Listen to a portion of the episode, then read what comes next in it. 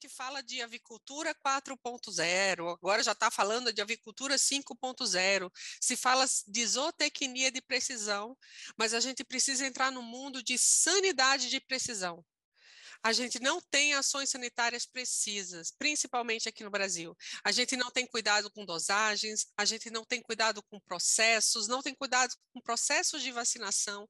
Então, a gente fala muito de avicultura de precisão e eu acho que a gente tem que começar a falar em sanidade de precisão.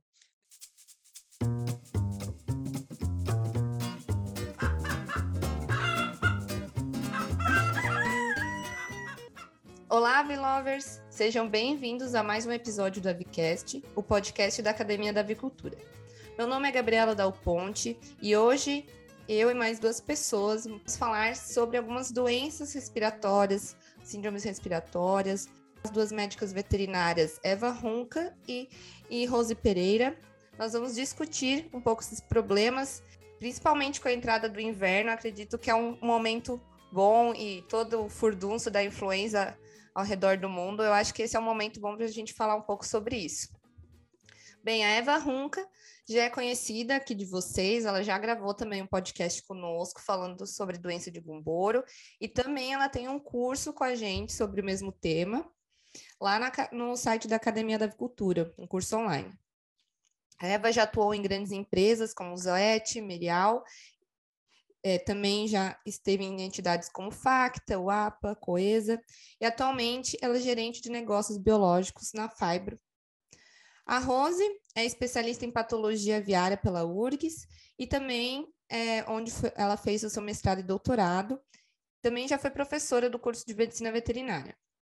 Atualmente, ela trabalha na própria empresa de consultoria em patologia veterinária e efetua diagnósticos para várias empresas brasileiras e também atua bastante em pesquisa. Então, queria é, agradecer muito a presença de vocês, Eva e Rose, pelo tempo de vocês. Eu acho que essa conversa vai ser bem legal, essa mesa redonda de hoje. É, eu fico feliz pelo convite. Uh, Patrícia, obrigada. E sempre que precisar, só chamar. É sempre um prazer estar com vocês sempre é, tendo conteúdos bem atuais, né, que geram uma discussão interessante no negócio, e eu acho que hoje não vai ser diferente. A gente vai trazer aqui bons pontos e uma boa discussão. Obrigada pelo convite novamente, Gabriela, é muito bom estar com vocês. Imagina, a gente que agradece acredito que os nossos ouvintes também vão se beneficiar da conversa de hoje. E para quem está nos ouvindo, né, o tema de hoje desse episódio foi sugestão de uma ouvinte da Vitória. Então, se você também gostaria de ouvir sobre um tema, está com alguma dificuldade a campo, você pode mandar uma mensagem para nós no Instagram, no nosso Instagram, arroba Academia da Avicultura, ou para o meu e-mail, gabriela, arroba academiadaavicultura.com.br. A gente sempre gosta de ouvir o que vocês estão enfrentando de dificuldades, e quando vocês dão ideias para gente do que vocês querem ouvir, sempre ajuda bastante a gente manter o nosso conteúdo atual. Bem, a gente sabe que as doenças respiratórias são um problema que persiste aí no campo. Nós agora estamos com a entrada do inverno, então tende às vezes a se agravar. Mas há uma dificuldade enorme de se tratar essas doenças quando o lote está em andamento e também a gente tem visto que esse tema de doenças respiratórias vem sido abordado em congressos em reuniões. Então, queria saber um pouco da opinião de vocês, né? É, nós também temos a influenza que está circulando no mundo, enfim, e várias dificuldades em relação, às vezes, a diagnóstico dessas doenças respiratórias. Então, para começar, é, queria passar primeiro para Eva uma pergunta, né? Principalmente agora com a entrada do inverno, as doenças respiratórias começando com mais frequência. Quais são os principais fatores que levam às síndromes respiratórias no campo? E o que, que o produtor e os técnicos devem estar atentos? Né? Quais são os primeiros sinais? Como que, o que, que a gente deve é, ficar com o olho mais aberto?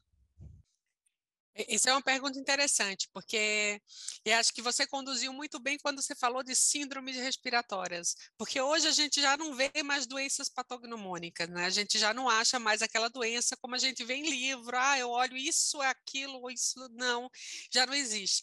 A gente tem aí uma confluência de fatores que acabam é, apresentando sinais clínicos respiratórios, mas que não obrigatoriamente está associada a um vírus respiratório ou a um único patógeno. Então, chamar de síndrome, eu acho que já é um excelente caminho. A gente daí já, já assume que não é um único patógeno. Né? Desde o ano passado, a gente vem passando por vários episódios de problemas respiratórios recorrentes em grandes integrações. Né? Esses problemas acabam a, aparecendo muitas vezes só no abate, então às vezes o lote vem super bem clinicamente e só lá no abate que existe uma condena por aerossaculite e nesse e, e o lote performa super bem com índices zootécnicos bons e a gente não percebe nenhum outro sinal clínico. Então nem sempre o problema respiratório ele se mostra visivelmente numa doença clínica. A gente pode ter ele ali acontecendo de uma forma subclínica. E isso normalmente acontece junto com vários outros fatores fatores, principalmente os fatores imunossupressores. Também a gente vem falando muito sobre isso. A gente está passando por um momento onde matéria-prima é muito ruim, onde a gente tem vários vírus imunossupressores circulando no campo. Daí trago para vocês o vírus de Gumboro, que já é super conhecido, o reovírus, que é muito conhecido, o próprio pneumovírus, que também é um vírus imunossupressor, o vírus de maré, que é um vírus imunossupressor. Então a gente esquece que esse monte de vírus que está circulando no campo, ele afeta esse sistema imunológico e o sistema respiratório dificilmente acontece sozinho.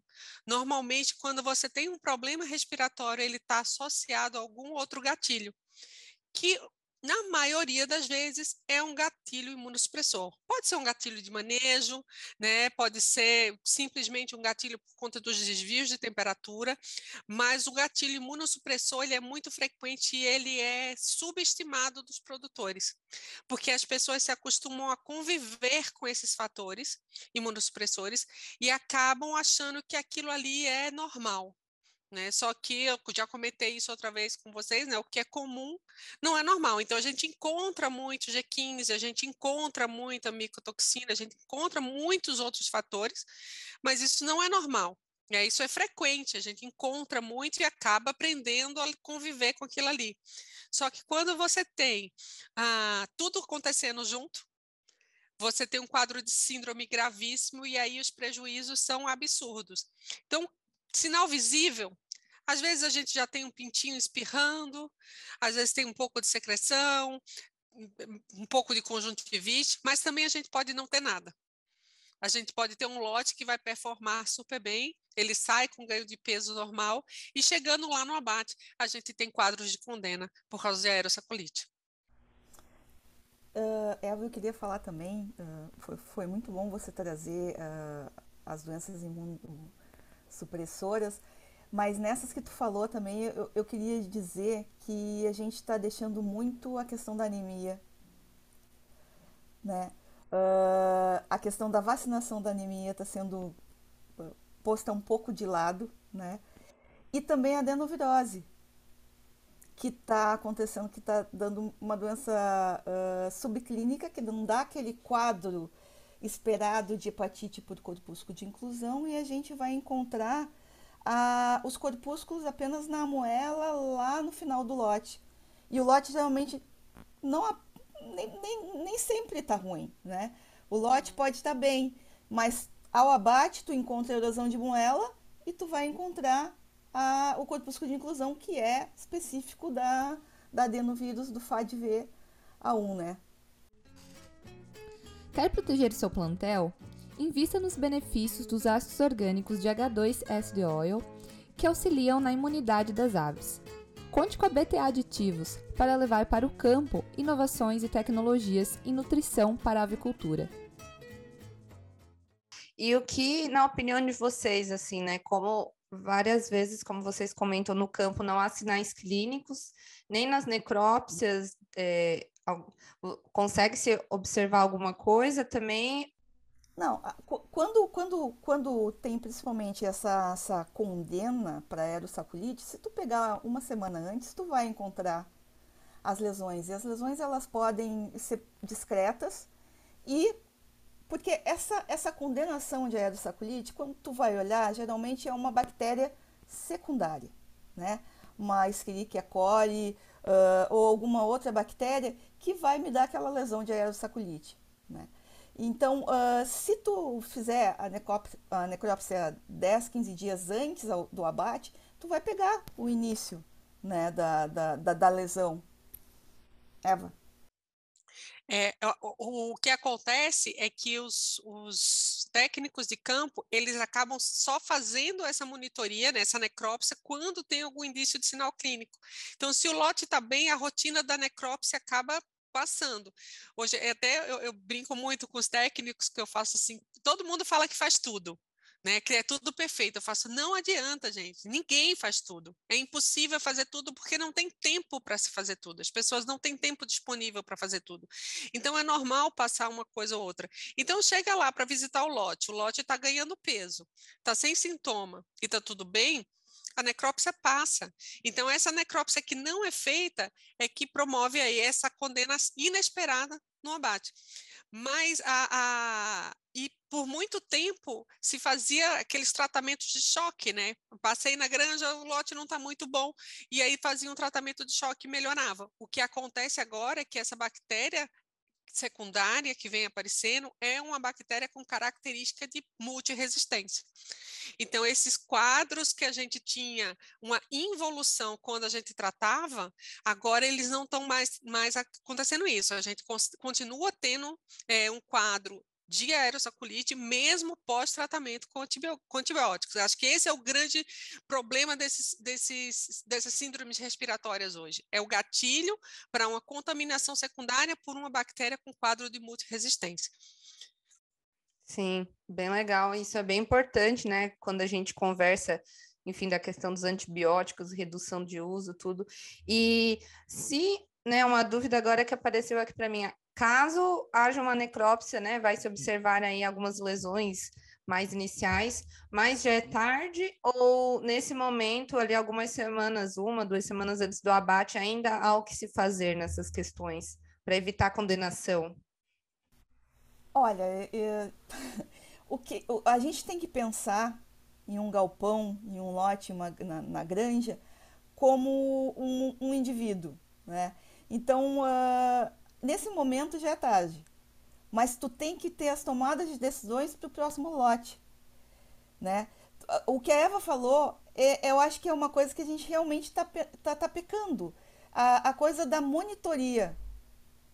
Né? Muitas vezes por custo, muitas vezes por, por, por tempo, da monitoria para poder fazer a prevenção, né? fazer uma monitoria, fazer, uma, fazer a necrópsia, coletar material para bacteriológico e principalmente antibiograma, para a gente saber uh, quais são a, a, os antibióticos que estão né, resistentes para essa, essa bactéria é resistente para esses antibióticos. Porque se tu não faz um antibiograma e se tu deixa para muito tempo depois, tu já perdeu aquele lote, tu, tu, tu, não, tu não, não tem mais o que, que fazer, tu vai fazer nos próximos, né? A prevenção. É, isso é certíssimo. A, a, unidade epidemiológica na avicultura é o lote, não é a ave. Então, esse, esse diagnóstico correto nesse lote problema, ele vai evitar problemas no seu lote futuro. Nesse lote problema, o que você pode fazer? Ah, muita gente faz aspersão com, com desinfetante, ah, melhora o manejo, né, dá uma, cuida, um pouco, mexe mais a cama, a cama tende a ficar muito úmida com esses quadros de bronquite, então dá, cuida um pouco melhor da cama. Às vezes você consegue ter uma melhora para esse lote no abate, mas ela muitas vezes não, a gente não tem sucesso com isso. A gente tem que pensar realmente no lote seguinte. Eu brinco que a gente fala de avicultura 4.0, agora já está falando de avicultura 5.0, se fala de zootecnia de precisão, mas a gente precisa entrar no mundo de sanidade de precisão. A gente não tem ações sanitárias precisas, principalmente aqui no Brasil. A gente não tem cuidado com dosagens, a gente não tem cuidado com processos, não tem cuidado com processos de vacinação. Então, a gente fala muito de avicultura de precisão e eu acho que a gente tem que começar a falar em sanidade de precisão. Né? Pegar essas monitorias que muitas vezes são esquecidas, porque às vezes até tem coleta tem coleta do soro, tem coleta do material, mas chega tanto papel na mesa do veterinário e aquele papel fica lá por dois, três meses. Quando ele vai compilar aqueles dados, já é um outro lote que saiu, você já perdeu o timing da ação. E já é um outro problema que tem. E já é um outro problema que está. Já não adianta você fazer a monitoria e não analisar a monitoria. De novo, volta a sanidade de precisão. Eu tenho que gerar dados e eu tenho que utilizar esses dados a meu favor. Então, muita gente fala, ah, porque eu tenho uma sorologia boa, mas em relação a quê? Que kit que você está usando? Qual o seu mínimo e qual o seu máximo? Todo mundo usa, olha o GMT e acha que GMT está bom.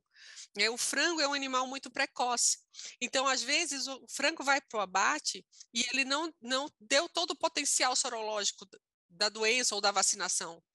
Então, às vezes, você tem um pico de sorologia ali em uma ou outra ave isolada, aquilo já é um sinal de doença. O seu GMT está bom, mas você tem um pico de sorologia muito precoce numa ave muito nova. Isso não é normal. Essa luz amarela é que a gente tem que entender ela, perceber ela e aí mitigar aquilo ali. Só que o dia a dia não deixa. O dia a dia consome a gente, né? A gente entra ali naquela rotina e o papel chega e a gente não consegue. Então, não se culpem. Eu falo para todo mundo, não se culpem de não fazer tudo, porque ninguém consegue fazer tudo. É humanamente impossível. Mas a gente precisa saber que não consegue fazer tudo e não bater no peito, falar assim, eu faço tudo, porque não, não é, é, humanamente impossível. E também tem a questão de, de tu gerou o dado, né? Tu tá com o dado ali. Uh, uh, as, quando tu faz a monitoria, tá ali o dado. E muitas vezes é isso aí, tu acaba perdendo. Né? E, e também não é apenas assim, ó, as empresas, principalmente as, as, as, farmacêuticas, empresas de vacina, elas disponibilizam o, o técnico para ir lá, ele faz uma coleta e dá um suporte. Então, mais dados ainda são gerados. Né? E no fim a gente acaba perdendo isso. Sim, é porque não adianta a gente coletar muitos dados se não tiver o tempo para interpretação, né? Para conseguir realmente entender o que está acontecendo. Eu, eu acho também que tem que ter mais tempo para conseguir pensar no que está acontecendo, porque não é tudo quadrado, né? Assim, você vê um resultado, um número, ah, é bom, é ruim, tem que entender melhor o contexto que ele está para a gente conseguir pensar o que podemos fazer, ou nem que seja para o próximo lote, né? Assim, ó, o, Gabi, o que, que acontece geralmente, Eva, tu vai, tu vai concordar comigo. O pessoal procura um Cristo, procura um, uma solução uh, agora, como se fosse uma, uma, uma, uma, garrafinha de água mágica, né? Uh, vou te dar um exemplo. Ah, eu tô com um problema e deu uma variante 2 de bronquite, tá? O que, que ele faz? Muitas vezes o, o, o técnico ou o veterinário de campo, vamos trocar vacina. E muitas vezes ele troca vacina sem um critério de tá, vai usar a mesma cepa só de empresa diferente. Entende? Então, não estou falando que não é para trocar vacina, eu estou falando que tu tem que ter critérios para tomada de decisões. Né? Não é assim, ó, não. Então tá, vamos trocar tudo. Né? Não, peraí. Né? Tu vai gastar demais e, na verdade, não vai resolver. E às vezes culpa a vacina e a culpa é do processo. Eu falo assim que ah, 80% da culpa que a vacina leva está dentro do processo. Porque o processo de vacinação é, na avicultura ele é um processo massal. Então, se vacina milhares de aves num, por hora. É um processo que vai dar muito erro. E aí, de novo, muita gente bate no peito e fala assim: não, meu processo é muito bom. E aí você chega para o veterinário e faz: tá, tudo bem, teu processo é muito bom. Quantos meses faz que você não entrou no seu incubatório? Aí fica aquela interrogação, né? Realmente, eu não, eu não entro no incubatório há muito tempo. Então, ele garante um processo que não foi ele que checou, ele garante um processo que ele acredita que esteja muito bom, né? Porque, ah, porque o, o fornecedor vai e faz manutenção, mas ele veio esse mês, tá tudo ok? Qual foi a última manutenção que ele fez? Te deu algum relatório? É, e, e isso vai se perdendo.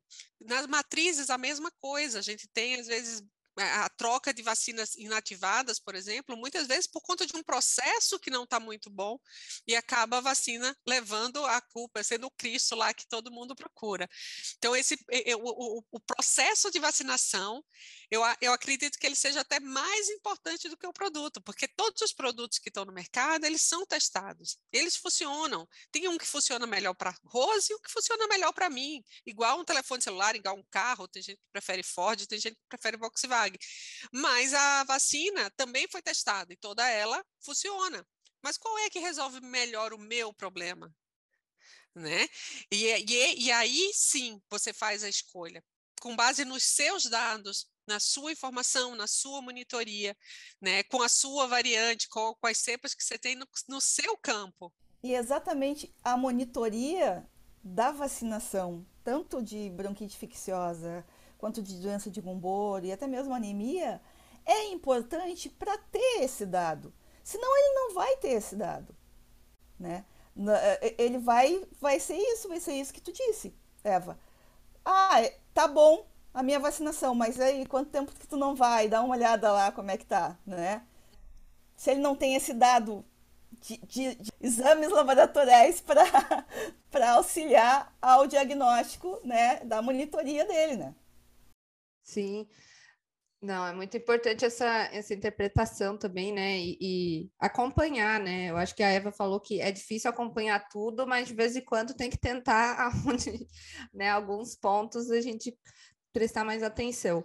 Foi falado, meninas, assim, questão de que, claro, a, quando você identifica muitas vezes numa necrópsia ou lá é, no abatedouro mesmo, já é tarde, né? Claro, já vai ter perdas aí, condenações, mas na prática, então, o que, que o técnico o veterinário pode fazer no campo, assim, né? Como que é correto a gente proceder quando tem alguma chance de ter uma síndrome respiratória, ou se já houve no lote anterior, quais os materiais que devem ser coletados, é, como que a gente pode proceder, se tem essa, digamos assim, essa dúvida, né? O que que os profissionais devem fazer? Eva, pode falar do início aí que eu pego a parte dos materiais depois. tá bom. é, ô, ô, Gabriela, é muito legal essa pergunta, porque, de novo, a gente volta para o tema de que o, a unidade epidemiológica na avicultura é o lote e não a ave. Então, com base nos dados do meu lote anterior, o que é que eu faço nesse meu lote é, posterior, no meu lote subsequente? Uh, no inverno, aumenta muito o problema respiratório, isso é normal acontecer. Por quê? Porque a gente tem a, a diferença de temperatura muito grande, então a gente já tem aí essa é mais difícil de controlar essa diferença de temperatura, por mais que a gente viva num mundo onde tem galpões automatizados, onde a gente tenha pouca dependência do fator humano, e isso não é uma realidade em 100% das granjas, a gente ainda tem bastante é, galpões convencionais, mas essa, essa diferença de temperatura é muito difícil de manejar. Então, primeiro, cuidado no manejo. A gente tem que ter cuidado no manejo inicial, desde a chegada do pintinho ali na, na, nesse desvio de temperatura no pintinho, que é muito importante, porque isso já causa o estresse e ali você já começa a ter é, algum, alguma infecção ou você já desperta né, o início de uma sintomatologia respiratória. Fala, Rose. Manejo de cama também é importante, porque uh, a gente tem notado que o pessoal está usando uma concentração grande de cal. Né? E, e o cal, ele dá lesão no trato respiratório, da lesão traqueia, da perda ciliar, da perda de célula e é uma porta de entrada. Mas foi bom ela levantar esse ponto do manejo de cama, que tem tudo a ver com outro ponto que eu queria trazer. É, cuidar do nosso programa vacinal. A gente tem, tem coisas que a gente não pode fazer, não adianta, mas tem coisa que a gente pode fazer e a gente precisa fazer. Então, a gente precisa cuidar do manejo vacinal, manejo de processo, do manejo de cama. E eu trago esse ponto do manejo de cama que a, que a Rose falou, que a gente se preocupa muito hoje em dia com salmonela. A gente fala em manejo de cama, a gente pensa em controle de salmonela. Mas as práticas que a gente usa para controlar a salmonela são muito eficientes para controlar a salmonela. Porém, são péssimas para outros vírus, como o vírus de Gumboro, por exemplo. A fermentação de cama e essa reutilização de cama eh, deixa o vírus de Gumboro feliz da vida lá. Porque ele não morre com aquela fermentação, né? Não é suficiente para inativar o vírus de Gumboro. Então a gente acaba com a salmonela e por outro lado a gente faz a manutenção de um outro vírus imunossupressor muito importante ali na cama.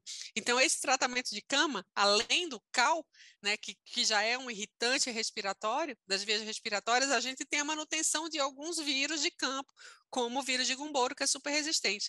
Ah, Eva, mas a gente está falando de bronquite, o vírus de bronquite não aguenta. Ah, o vírus de bronquite não. O vírus de bronquite ele é muito frágil e ele realmente não aguenta a, a fermentação de cama. Por outro lado, as síndromes respiratórias sempre estão associadas com algum fator imunossupressor. E a manutenção do, do vírus de Gumboro, lá já é a manutenção de um agente imunossupressor na cama. O Avicast tem o apoio de empresas como a BTA, que fomentam a inovação, tecnologia e a chegada de informação técnica de qualidade até você. E se você tiver interesse de ver a sua empresa também no Avicast, mande uma mensagem para mim, gabriela@academiadavicultura.com.br. E Rose, e na parte de coleta, né, de como proceder para entender o que está acontecendo mais precisamente, talvez, assim. Eu, eu, eu, falo que a gente tem uma tríade, né? Que é histopatologia, PCR e microbiológico, né? Podemos botar a sorologia junto, né? Para tomada de decisão. Mas esses exames, eles são complementares, né? Tu tem que fazer eles junto. Não adianta nada tu ter apenas o, o PCR, né? Que vai te dar se está positivo ou negativo, se vai estar tá ali ou não. E muitas vezes aquele vírus, aquela bactéria está morta. Outra coisa, uh, não adianta tu fixar no sistema respiratório e enviar apenas o sistema respiratório. Enviar apenas traqueia, rim, em caso de matriz oviduto e pulmão. Como a Eva disse, a gente está tendo muitos problemas de, de insumos, né? Então, como é que está a micotoxina? E para micotoxina, tu precisa de outros órgãos, precisa de fígado, precisa de baço, né? Então, uh, um grande, uh, uma grande quantidade de materiais vai fazer com que tu, tu tenha um, um diagnóstico mais acurado, um diagnóstico diferencial melhor, né? Então, não, a gente não deve pecar pelo por menos, né? Sempre enviar o que tu puder para fazer um bom diagnóstico diferencial. Em caso de doenças imunossupressoras, o que que tu tem que mandar? Tem que mandar moela e proventrículo por causa de adenovírus, fígado, baço, do, uh, bolsa de Fabrício, né, para doença de Gumboro e timo para anemia. Fora as, os, os, os, órgãos do sistema uh, uh, respiratório, que é a traqueia, né? As, eu sempre solicito para mandar a traqueia inteira, porque, uh, vamos dizer, o vírus da, da, da laringotraqueite, ele tem uma predileção para a parte da laringe. Já o vírus, o pneumovírus, ele dá pouca lesão e a lesão principal já na porção distal. Então, se tu pega um fragmento de traqueia e que tu não pegue uh, ela inteira, talvez tu tenha um diagnóstico diferencial pobre, né? Então, por isso que eu, que eu, que eu, que eu peço sempre que mande a traqueia inteira. E pulmão e rim. Uh, o interessante dos sacos aéreos para aerossaculite é que eu fiz um, um trabalho uh, com uma empresa que ela pegou os graus dos, da, da lesão macroscópica. E a lesão macroscópica tinha grau de 0 a 4.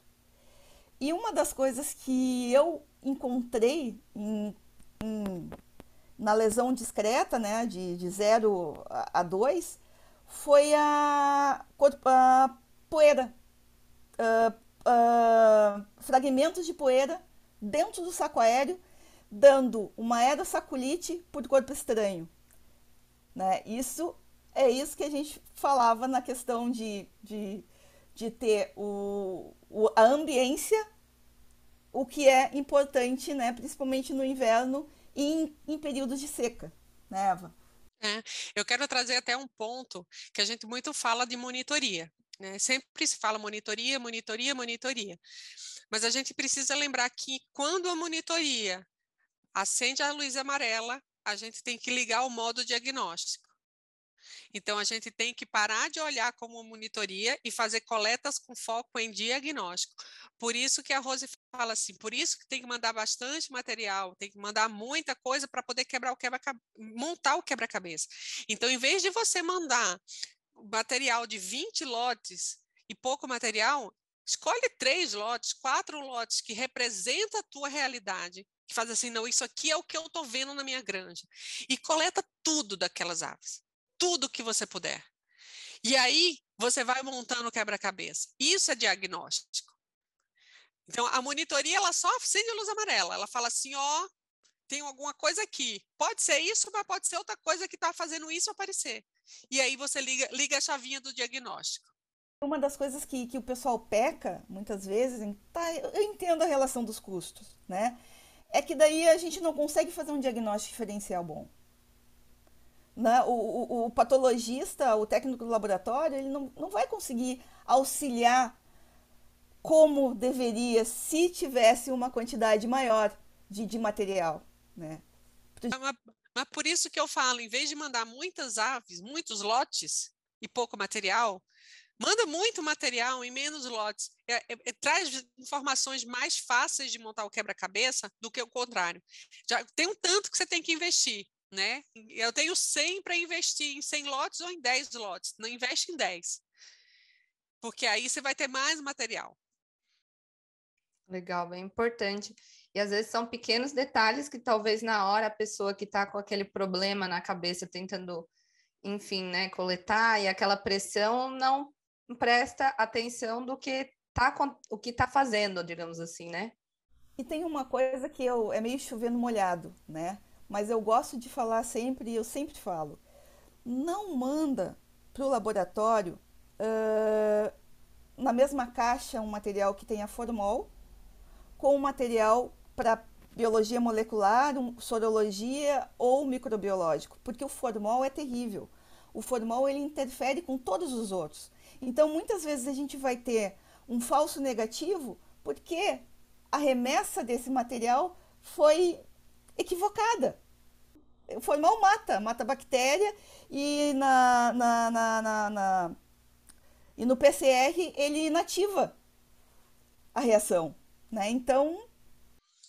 E por outro lado, o gelo que veio conservando o soro atrapalha. é bem assim. É, é, detalhes, né? Que, Detalhe. Que tem que ficar alerta, mas eu acho que não é chovendo molhado, é sempre bom, Rose, falar. É, é, é a história do sanidade de precisão. Eu venho pegando muito no pé nessa sanidade de precisão. É precisão para tudo menos para a saúde. É precisão para matéria-prima, é precisão para o vento, é precisão para a umidade. Precisa ter previsão, precisão na sanidade também. Sim. Eu tenho a impressão, né? Eu também sou veterinária e eu tenho a impressão que essa coisa da precisão é muito da zootecnia, né? Que eles trabalham mais com os números, com então eles têm essa fixação pela precisão. E nós da veterinária, como são coisas mais subjetivas, a gente esquece talvez que a gente também tem que implementar esse, essa linha de pensamento deles, né? Uhum. Tem que ter precisão nas datas, tem que ter precisão nas doses, tem que ter precisão no tempo de tratamento, tem que ter precisão nas, nas estratégias de rotação, quer seja de vacina, de anticoxidiano. Então, tudo isso é precisão né? Não é. Fala a, a, sanidade é mais intangível, né? Você não consegue mensurar. Consegue. Né? Quando você faz uma, um, uma vacinação, e aí eu falo da vacina porque está na minha zona de conforto, você tem a dose da vacina, o tamanho da gota, você tem o dia que tem que ser feita a vacina. Mil doses é para mil aves, não é mil doses para 3.500 aves. Não, é mil para mil. Né? Ah, porque eu tenho um pouquinho a mais, erra para mais. Vacina é tão barato. Por que errar para menos, né? Erra para mais, vacina é muito barato. Então, a precisão existe também na veterinária, Gabriela, porque a gente não pensa nela assim. A gente esquece que, que a gente tem quantidade de água, temperatura, tudo isso afeta a sanidade também. Você conhece a Academia da Avicultura? Nós somos a primeira escola online de avicultura do Brasil. E a nossa missão é levar ciência avícola para o campo, ensinando pessoas de forma acessível e flexível. Por isso, nossos cursos online são assíncronos, ou seja, você vai poder adaptar os cursos na sua rotina, e não o contrário. E todos possuem certificação. Dê uma olhadinha no nosso site, nós temos cursos nas diversas áreas da avicultura e todos ministrados por profissionais experientes e qualificados. Dentro do nosso portfólio, nós temos curso de doença de gumboro, sanidade, coccidiose, incubação, nutrição e imunidade, Programa Nacional de Sanidade Avícola e muito mais. Então entre no nosso site www.academiadaavicultura.com.br. Bem, eu acho que assim, a gente conversou bastante coisa. Eu tinha algumas perguntas, mas tudo a gente já conversou. Mas tem uma coisinha por último que eu acho que a gente não pode deixar de tocar nesse ponto, que é sobre as doenças de notificação obrigatória, né? A influenza aviária que está aí rondando, digamos assim, o Brasil. Enfim, doença de Newcastle, laringotraqueite também. Como que a gente deve fazer a monitoria, regular, né, ter uma rápida identificação. Também os vírus respiratórios, né? Já que estamos falando em síndrome respiratórias, também os vírus respiratórios. Essas doenças é interessante que a gente vem passando por um momento de onde esse assunto está muito em voga. Está se falando muito, influenza, começou a ter notificação em outros países e aquilo veio é, acendendo, soprando uma brasa que estava meio morna aqui no Brasil. O que, o que eu penso nessas doenças, a gente hoje tem que pensar num. tem que usar a cabeça no sentido de prevenção. Né? Vacina é prevenção. Depois que você já tem a doença, ela deixa de ser prevenção, passa a ser um tratamento. E o conceito de prevenção é: eu preciso me vacinar para não ficar doente. O Brasil está virando uma bolha no caso do influenza aviária. O mundo todo praticamente já tem notificação e o Brasil continua ainda sem notificação. Com o advento das vacinas vetorizadas, vacinas de excelente qualidade, será que, aí eu lanço a pergunta, será que não convém a gente iniciar um processo de, de vacinação compulsória nessas aves? Já que a gente tem o uso de vacinas vetorizadas hoje, não precisaria circular o vírus vivo aqui no Brasil? Né? Vale o risco esperar essa notificação? Então, diferente do, do que acontece com a, a influenza, hoje a gente já tem a vacinação de laringo com as vacinas vetorizadas liberado, Newcastle até as vacinas vivas também já são liberadas, mas o hábito de vacinar contra essas doenças é exatamente para prevenir a chegada delas. Né? Então, a gente tem muitos clientes que ainda não vacinam contra a Newcastle e mesmo com o advento das vetorizadas, ainda assim tem muita relutância em vacinar né, contra o vírus de Newcastle. E, de novo, o risco de uma notificação de Newcastle é muito maior do que o custo de uma vacinação. Então, a, a, a, a gente precisa preservar o Brasil como grande exportador. Né? O Brasil hoje, mais de eu acredito, eu não vi os últimos números da BPA que saiu há duas semanas atrás, mas eu acredito que cerca de 40, 35 ou 40% da carne de frango comercializada internacionalmente ainda seja oriunda do Brasil. E o que um surto de influenza traria num cenário como esse para a gente? Né? É uma bola de neve. Então, eu deixo aqui essa reflexão. Né? Por que não a gente fomentar essas vacinas vetorizadas, hoje já testadas em outros países, com resultado muito eficientes, para que a gente preserve o Brasil ainda como uma zona livre de influenza aviária. Sim, isso é, é, bem interessante, né, esse ponto de vista, e a gente começar a conversar mais abertamente sobre isso. Rose, não sei se você tem alguma coisa também para falar sobre essas doenças exatamente isso, né? Porque a prevenção é sempre melhor do que tu correr atrás depois. Né? E isso eu não digo só da, da questão de influenza, mas das no... fazer, fazer o tema de casa. Fazer o tema de casa uh, das doenças respiratórias, das doenças imunossupressoras, que é, é o básico, né? É monitoria, vacinação, né? E a prevenção, né? Então, tanto com, a, com essas doenças emergentes, mas com as doenças que a gente tem no dia a dia aqui também. É sempre o melhor remédio a prevenção, né? Até deixar para quem está nos ouvindo que quer aí se especializar melhor nessa questão. Nós temos dois cursos que entram bem nessa área, que é um curso de biosseguridade que a gente lançou agora, então, dentro dos nossos cursos online. Também nós temos um curso sobre vacinação, com o Eduardo Muniz. A gente tem o curso de doença de Gomboro da Eva. Nós temos, enfim, vários cursos também para as pessoas, enfim, se atualizarem e, e repassar vários conhecimentos. A gente traz bastante conteúdo bem atual para a gente fazer o dever de casa, né? E continuar aí sem influência. Tomara que continuemos assim. Meninas, é, eu acho que a gente vai caminhando para o final. E eu queria agradecer, né, pela Academia da Agricultura, pelos ouvintes, a presença de vocês, acho que foi bem legal. E eu quero deixar aí esses, os próximos minutinhos que restam para vocês deixarem, se quiserem alguma mensagem ou algum ponto que talvez tenha passado batido que vocês achem importante. Agora o espaço é de vocês para passarem alguma mensagem para os nossos ouvintes. Eu queria falar que uh, para o pessoal não, não ter medo do, de falar com, com, com o seu laboratório. Muitas vezes o que acontece que a gente vê, uh, e, e já, já, já me falaram isso mesmo, que não se faz a pergunta não se pergunta o que coletar, não se pergunta o que mandar e como mandar com medo. Mas tu tem que usar o teu laboratório como teu melhor amigo, né?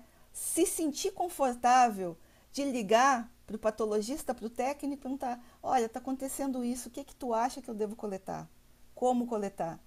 Não, uh, a, a, questão da gente não se lembrar ou não saber uh, não tem problema nenhum. É só chegar e conversar, né? Tá sempre aberto, né? O, o, eu, eu acredito que aqui no, no, no Brasil, todos os laboratórios, uh, a, da Josi, do Dr. Alberto, da Joyce, todos são abertos para esse uh, essa conversa e dar o melhor para o veterinário de campo. No final, o bom resultado é o resultado que é, o, o, que é bom para todo mundo, né? Então, é, é, é, isso é legal. E eu queria terminar também aqui minha participação reforçando que a gente precisa virar a chave da monitoria e do diagnóstico. Entender que tem determinados momentos onde a gente precisa parar com a monitoria e ligar o modo diagnóstico para aí sim conseguir fechar o quebra-cabeça. Porque quando a gente fala de síndrome respiratória, dificilmente ela vem sozinha. Normalmente ela está associada a um, alguma causa imunossupressora, quer seja infecciosa ou não, e também com as infecções bacterianas secundárias. Então, é sempre um combo, né? Não é McDonald's, mas é quase ali um combo. Vem sempre tudo junto. Então, vamos ligar esse modo, né? Sanidade e precisão, vamos cuidar dos nossos processos e ligar o modo diagnóstico sempre que for necessário. Legal, ótimo. Eu acho que fica com a mensagem da sanidade de precisão e tudo que ela envolve que foi discutido. Eu acho que é uma boa mensagem final, né? E ó, obviamente conversar com a equipe, né? Eu acho que o pessoal do laboratório ajuda o trabalho deles, o quanto melhor for, forem as amostras que chegarem para eles, né? Então, eu tenho certeza que a maioria das pessoas fica aí com prazer de responder e conversar com o pessoal que está no campo. Meninas, eu queria agradecer mais uma vez pela presença de vocês e agradecer também os nossos ouvintes que estão aí e que sempre têm confiança no nosso trabalho e nas pessoas que a gente convidam aqui para para fazer um, uma discussão e trazer informação nova. Muito obrigada. Se você tem interesse né, em alguns assuntos que a gente está comentando nesse episódio, acesse o site da Academia da Avicultura www.academiadavicultura.com.br, porque nós temos vários cursos online sobre temas que a gente está falando hoje aqui. A gente tem um curso novo de biosseguridade na produção avícola que está muito legal e importante, né, por toda essa questão de doenças, de influenza e outras questões envolvidas. Nós temos o curso com a Eva Runca de doença de Gumboro, um curso sobre o Programa Nacional de Sanidade Avícola, que também é bem importante para os veterinários que trabalham com, com aves, né? Enfim. nessa parte da sanidade. E entre outros cursos, né, como o curso de vacinação, que também é bem importante nesse ponto de prevenção das doenças, prevenção de problemas respiratórios, né? Realmente saber como é que foi feito, saber avaliar o processo, né, de vacinação. Então são cursos que fica aí de dica para quem está nos ouvindo. Vale a pena vocês irem lá conferirem, o preço tá super legal. São cursos online, vocês podem pagar até três vezes no cartão sem juros, tá bom? Obrigada mais uma vez. Um abraço pro pessoal de casa também.